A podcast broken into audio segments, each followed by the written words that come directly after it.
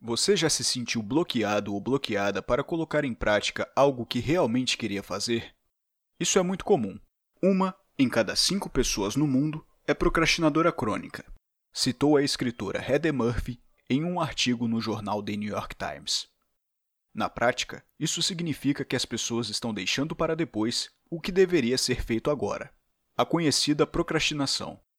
Afinal, é mais fácil deslocar o compromisso para o porvir do que negá-lo por completo.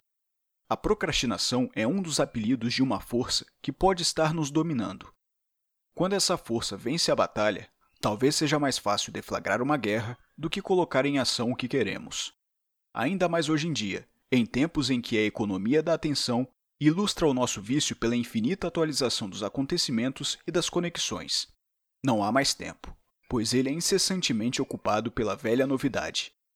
Em outra ótica, o incômodo com as realizações do outro é um dos indícios de que não estamos alinhados com a nossa vida autêntica, ou sequer nem ao menos sabemos o que desejamos.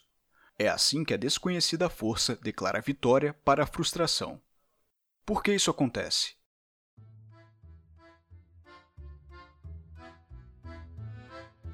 Oi, esse é o Imago Mundi, o podcast da Inspira.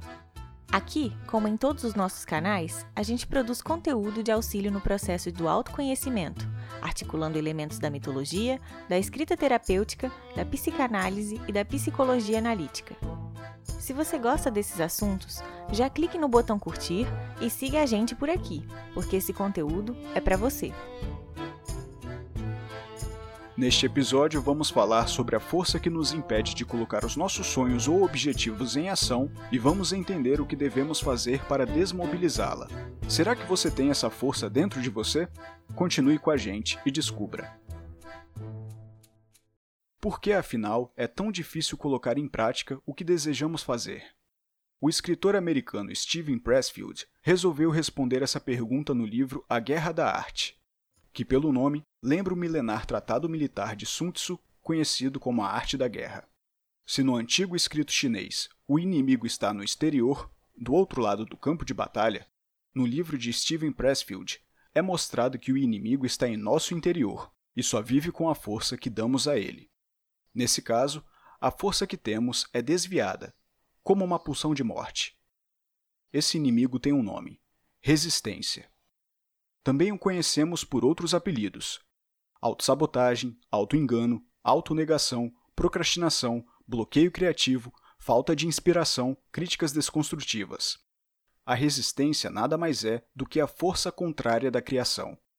Quando ela está presente, a criatividade se retira. A própria vida de Steven Pressfield, antes de se tornar um profissional, foi marcada pela resistência. Na década de 1980, Steven foi parar em Nova York para sustentar o sonho de ser escritor. Ele trabalhava como taxista, ganhava 20 dólares por noite e morava num apartamento minúsculo. Mas o seu tempo era preenchido por atribulações do dia a dia, distrações ou cansaço. Isso resultava nas folhas sempre em branco, vazias. Após chegar ao fundo do poço, decidiu pegar a sua antiga máquina de escrever e se obrigou a ficar ali sentado até fazer o que sempre arranjava uma desculpa para não colocar em prática: escrever. Por duas horas, preencheu as folhas com textos e, em seguida, jogou-os no lixo. Foi um imenso alívio, seguido de uma energia e de um entusiasmo não antes vistos. Aí Steven percebeu que a resistência não tem força própria. Somos nós que lhe damos força com o nosso medo. E ele entendeu que não tinha o que temer. O trabalho de escrever foi feito e nada de mal lhe aconteceu. Dominar esse medo é a estratégia eficaz para desmobilizar a resistência. Nesse caso, o medo é um artifício da resistência originado na dúvida. A imaginação desenha respostas antecipatórias sobre o vazio, mas é sempre um esboço distorcido, em que os traços são feitos sobre as linhas da pauta de um ideal de perfeição. Por não sabermos como e se podemos materializar o nosso objetivo, nos colocamos à distância, uma posição segura da não ação. É desse mesmo pensamento que surge outra manifestação da resistência, achar que a técnica é dominada por osmose ou por uma característica inata. Por isso, alguns pensam: mas e antigamente? Da Vinci, Mozart, eles já nasceram assim. Leonardo da Vinci, por exemplo, foi aprender pintura em Florença aos 16 anos, e nunca parou de estudar e de se aprofundar nas artes. No final da vida, foi considerado um polimata por dominar várias áreas: pintura, escultura, engenharia, arquitetura, escrita e anatomia. Muitas de suas obras ficaram inacabadas. Já Mozart, desde muito pequeno, se apresentava para a nobreza europeia. Por trás do menino prodígio, no entanto, estava um pai ambicioso que o obrigava a estudar música várias horas por dia. O curioso é que quanto mais você domina uma técnica, mais complexo pode ser executá-la. Por exemplo, se pedíssemos para uma pessoa comum desenhar uma casa, ela levaria não mais que alguns segundos para riscar o papel. Mas se fizéssemos esse mesmo pedido a um pintor profissional, o processo seria muito mais longo e detalhado. O pintor se perguntaria: que tipo de casa pintar? Qual perspectiva usar? Com quais tons e cores? De onde vai sair o foco do efeito luz e sombra? Em execução, as respostas dessas perguntas convergem num quadro pintado ao longo de várias horas ou até mesmo em anos de trabalho. Quando não se sabe o que e como faz, o ato de fazer parece muito simples. Isso serve para tudo: tirar uma foto, preparar um bolo, escrever um texto. Não é a máquina que faz o fotógrafo. Não é a panela que faz a cozinheira. Não é o tipo de caneta que faz o escritor. São as horas dedicadas ao ofício e superando a própria resistência que dão o devido valor a cada um desses substantivos. O passado mostra exemplos de como a dedicação a uma vocação, a um sonho, a um desejo pode transformar realidades, até mesmo a história. Um desses célebres desmobilizadores da resistência falou: A história será gentil comigo, porque pretendo escrevê-la. Essas palavras são de Winston Churchill, ex-primeiro-ministro do Reino Unido, e não foram ditas à toa.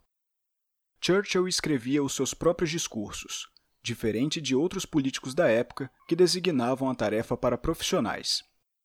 O britânico levava uma hora para escrever o que seria um minuto da sua oratória. Será que ele tinha dificuldade na escrita? A história diz que não. Churchill foi laureado com o Prêmio Nobel de Literatura em 1953. Ele escreveu mais palavras que Charles Dickens e William Shakespeare juntos. Portanto, as longas horas na preparação dos seus discursos partiam do domínio e não da falta da técnica. Churchill fazia a escolha minuciosa de cada palavra, utilizava recursos fônicos como a aliteração e avaliava o ritmo de fala. Todo esse cuidado resultava em emoções no público. Na história de Churchill, podemos pensar outro elemento que nos ajuda a enfraquecer a resistência: a lapidação. Uma obra não nasce pronta. É preciso lapidar a pedra bruta, muitas vezes, até o resultado final. Os escritores sabem muito bem disso. Existe uma lenda de que um gênio inspirador toma o corpo do escritor, domina suas mãos e materializa em sua frente uma obra-prima num curto espaço de tempo. Em verdade, existem várias versões entre a obra final que chega nas mãos do leitor e o primeiro esboço escrito. O escritor austríaco Stefan Zweig escrevia mais de mil laudas para que, ao final, resultasse num livro de 300 páginas. Mais de dois terços do que escrevia eram descartados. A pintura da Última Ceia levou três anos para ser concluída por Leonardo da Vinci. Isso faz parte do processo de lapidação e nos mostra que a musa inspiradora só é materializada em meio ao sangue, suor e lágrimas de cada ofício. Esquecer a longa estrada que é percorrida entre o início e a conclusão de uma obra é fortalecer a resistência. A estrada para o sucesso é geralmente pavimentada com erros e fracassos. Após 17 anos de tentativas, Steven Pressfield conseguiu emplacar um trabalho grande foi coautor do roteiro de King Kong 2. Ele assistiu ao filme pronto e teve a certeza de que aquele seria um grande sucesso de bilheteria. O longa foi um desastre de críticas e de audiência. Junto à frustração, veio o sentimento de ser um fracassado, um impostor. Só saiu desse transe quando um amigo lhe perguntou se ia desistir. Claro que não, respondeu Steven. Então o amigo disse que esses reveses fazem parte de estar na arena e não nas arquibancadas. Encarar um fracasso momentâneo real é sempre melhor do que nunca receber os louros de um sucesso ideal, sempre no mundo das ideias e nunca em ação. Foi então que Steven percebeu que tinha se tornado um profissional.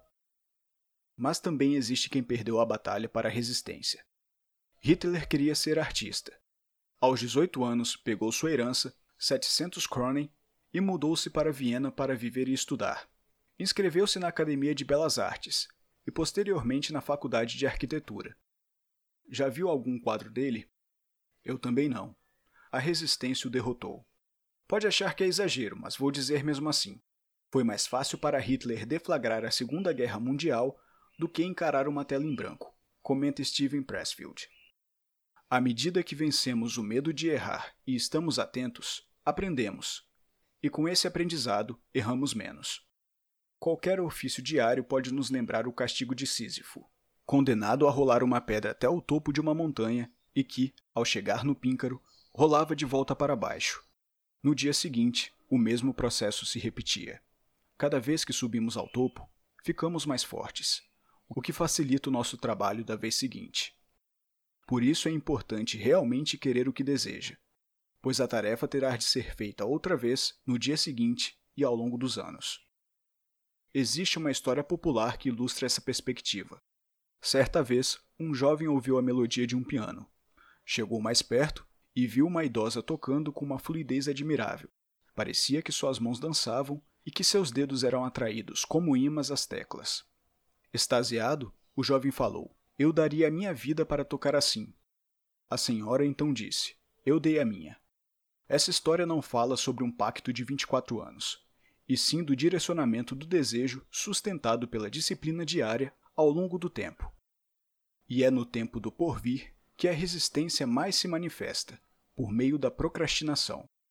É a via mais fácil, pois não serve como uma negativa, e sim apenas como uma justificativa temporal alocada no depois. Pressfield exemplifica: Não dizemos a nós mesmos, nunca vou compor minha sinfonia. Em vez disso, dizemos, vou compor minha sinfonia, só que vou começar amanhã. O aspecto mais pernicioso da procrastinação é que pode se transformar num hábito. Nós não adiamos nossas vidas hoje. Nós as adiamos até o nosso leito de morte. A disciplina vence esse hábito ruim da procrastinação, que deve ser cortado logo no primeiro sinal. Se não tiver espaço para se manifestar, ela não se manifestará. Mas como fazer isso? A resposta está em como manejar o tempo. É o princípio de prioridade, que diferencia o urgente do importante. O que deve ser feito primeiro? O importante que é o ofício. A disputa da atenção com o que é importante é acirrada. A louça suja na pia grita, a mensagem não respondida agoniza, as notificações explodem no celular. Isso e muito mais podem nos seduzir numa urgência tentadora. Mas, como já foi previamente estabelecido um tempo para as coisas urgentes, o importante consegue ser feito. Agora, podemos pegar da literatura outro exemplo de resistência. No livro Bartleby e Companhia, Henrique Villamatas mostra o lado cômico de personagens acorrentados por idealismos e exageros. Bartleby são adeptos do não. Não fazem o que deve ser feito. No caso, escrever livros, por diversos motivos, dos mais inusitados aos já conhecidos. Sentimento de fraude, falta de inspiração, bloqueios criativos, porque afinal já existem livros bons demais, ou até mesmo porque ideias são roubadas, como a personagem Paranoico Pérez que nunca consegue escrever um livro, pois sempre que tinha alguma ideia para um e se dispunha a fazê-lo, Saramago escrevia antes dele. Paranoico Pérez acabou transtornado. Seu caso é uma variante interessante da Síndrome de Bartleby. Escuta, Pérez, e o livro que estava preparando? Não o farei mais. Outra vez Saramago roubou minha ideia. Resmungou o quase escritor no livro de Vila Matas. Para quem quer evitar a Síndrome de Bartleby e negar o não, deve se desacorrentar dos idealismos. Um deles é a ação só por meio da inspiração. O toque mágico da musa inspiradora acontece sempre durante o trabalho, não antes dele. Por isso devemos voltar a nossa energia para começar o trabalho, e ao longo do caminho teremos o toque mágico da musa inspiradora. Uma vez perguntaram para o escritor Somerset Maugham se ele só escrevia quando tinha inspiração. Escrevo apenas quando a inspiração me vem, respondeu. Felizmente, ela vem toda manhã, às nove horas em ponto. Uma ideia semelhante é compartilhada por Picasso, que uma vez disse: A inspiração existe, mas tem de te encontrar a trabalhar. Ao longo de todo o trabalho, a resistência tenta voltar para a central de controle, mas sua última e mais forte investida é na reta final. Ali ligamos o alerta de que o que fizemos não está bom o suficiente, e surge uma vergonha de mostrar o trabalho ao mundo. É nesse momento que devemos investir num contra-ataque, afastar as dúvidas e as inseguranças. Ao olharmos para o nosso interior e domarmos a nossa resistência, ainda assim não estaremos imunes a seu ataque. Ela vai se corporificar num lugar diferente, no outro. Steven Pressfield alerta: quando o escritor começa a superar sua resistência, em outras palavras, quando começa realmente a escrever, ele pode verificar que as pessoas próximas começam a agir de modo estranho. Podem se tornar amuadas ou mal-humoradas, podem adoecer, podem acusar o novo escritor de estar mudado, de não ser mais quem era.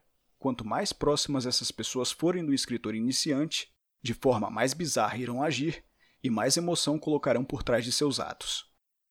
E esse tipo de comportamento é comum. Talvez você já tenha passado por alguma situação em que alguém fez um comentário desmotivador. No meu caso, lembro de uma vez que um amigo de infância falou: Para mim, você é desenhista, deve seguir esse caminho. Ao relembrar de quando eu era criança e desenvolvia minha linguagem por meio do desenho. Até essa altura da conversa, tudo bem. Mas a intenção ficou clara na frase seguinte: Afinal, ninguém precisa ganhar muito mesmo, né? Era a própria resistência do meu amigo se manifestando ao tentar desejar um futuro de possível escassez para mim, na tentativa de me tirar de minha rota. Isso foi dito mesmo sabendo o caminho que eu estava trilhando, já com algumas centenas de páginas escritas e publicadas. E sobre o meu ofício, disse: Escreva, mas guarde para você. Não publique. Talvez você sinta vergonha no futuro. Essa é mais uma das provas de que quando estamos falando sobre alguém, estamos falando, na verdade, sobre nós mesmos. Quem tem um objetivo a seguir, uma paixão que move o interior, deve estar blindado a essas críticas externas, por isso, devemos desmobilizar a resistência dos outros ao sair de seus enredos e criar a nossa própria narrativa. Ainda mais pela compulsão humana de formular opinião sobre tudo, muitas vezes sobre o que não sabe. A cada esquina há uma opinião diferente de o que fazer e de como fazer. São os sommeliers da falta, que, durante o contato, apresentam uma vasta carta de possibilidades do que deve ser feito a partir de algum ideal impossível. Não, o caminho não é por aí, dizem. Você já tentou esse outro? perguntam. São esses mesmos sommeliers que disparam ofensas veladas, disfarçadas como críticas construtivas, mas sempre críticas sem critérios. Para uma cabeça que é incapaz de fazer um exame qualitativo, a resposta quantitativa é a única possível. Tudo se resume a números.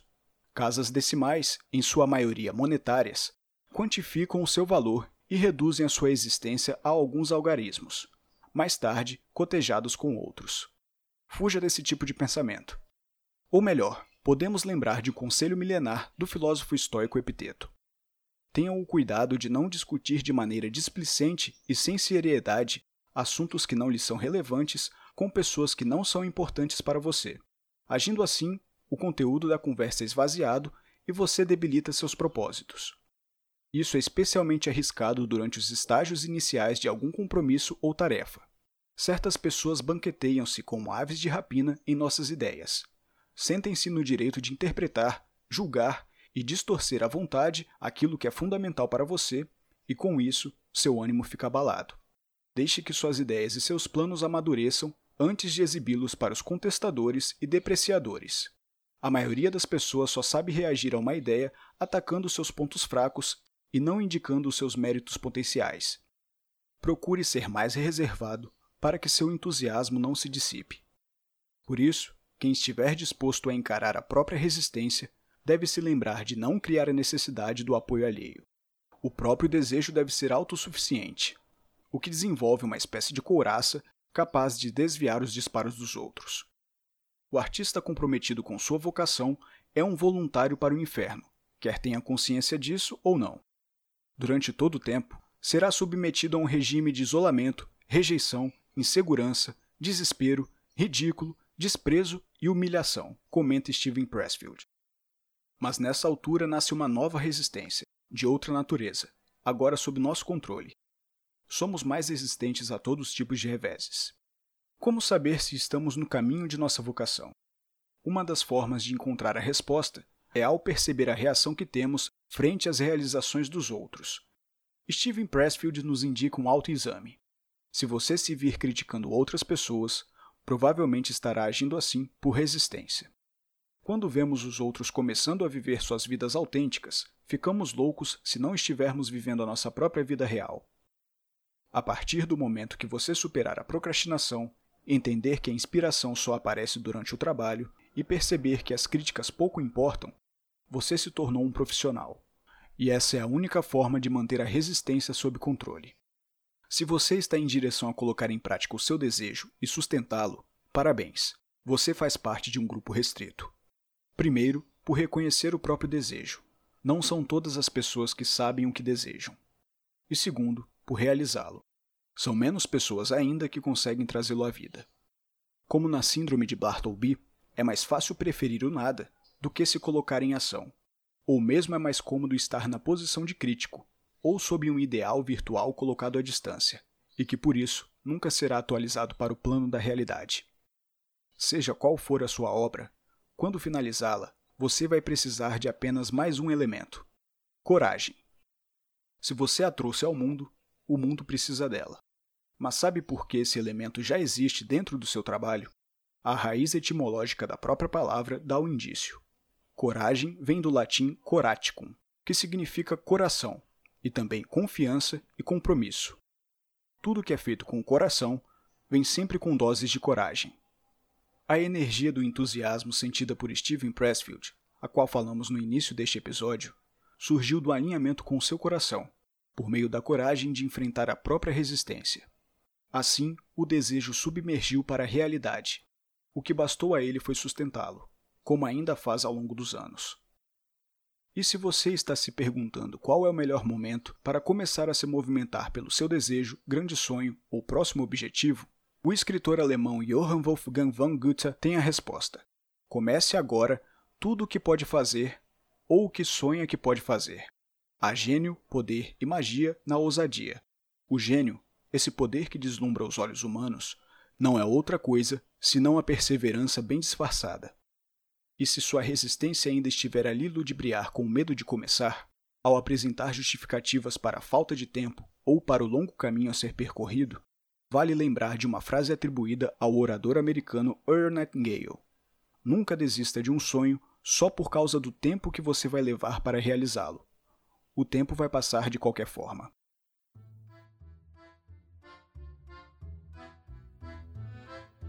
Chegamos ao fim de mais um episódio do podcast Mago Mundi.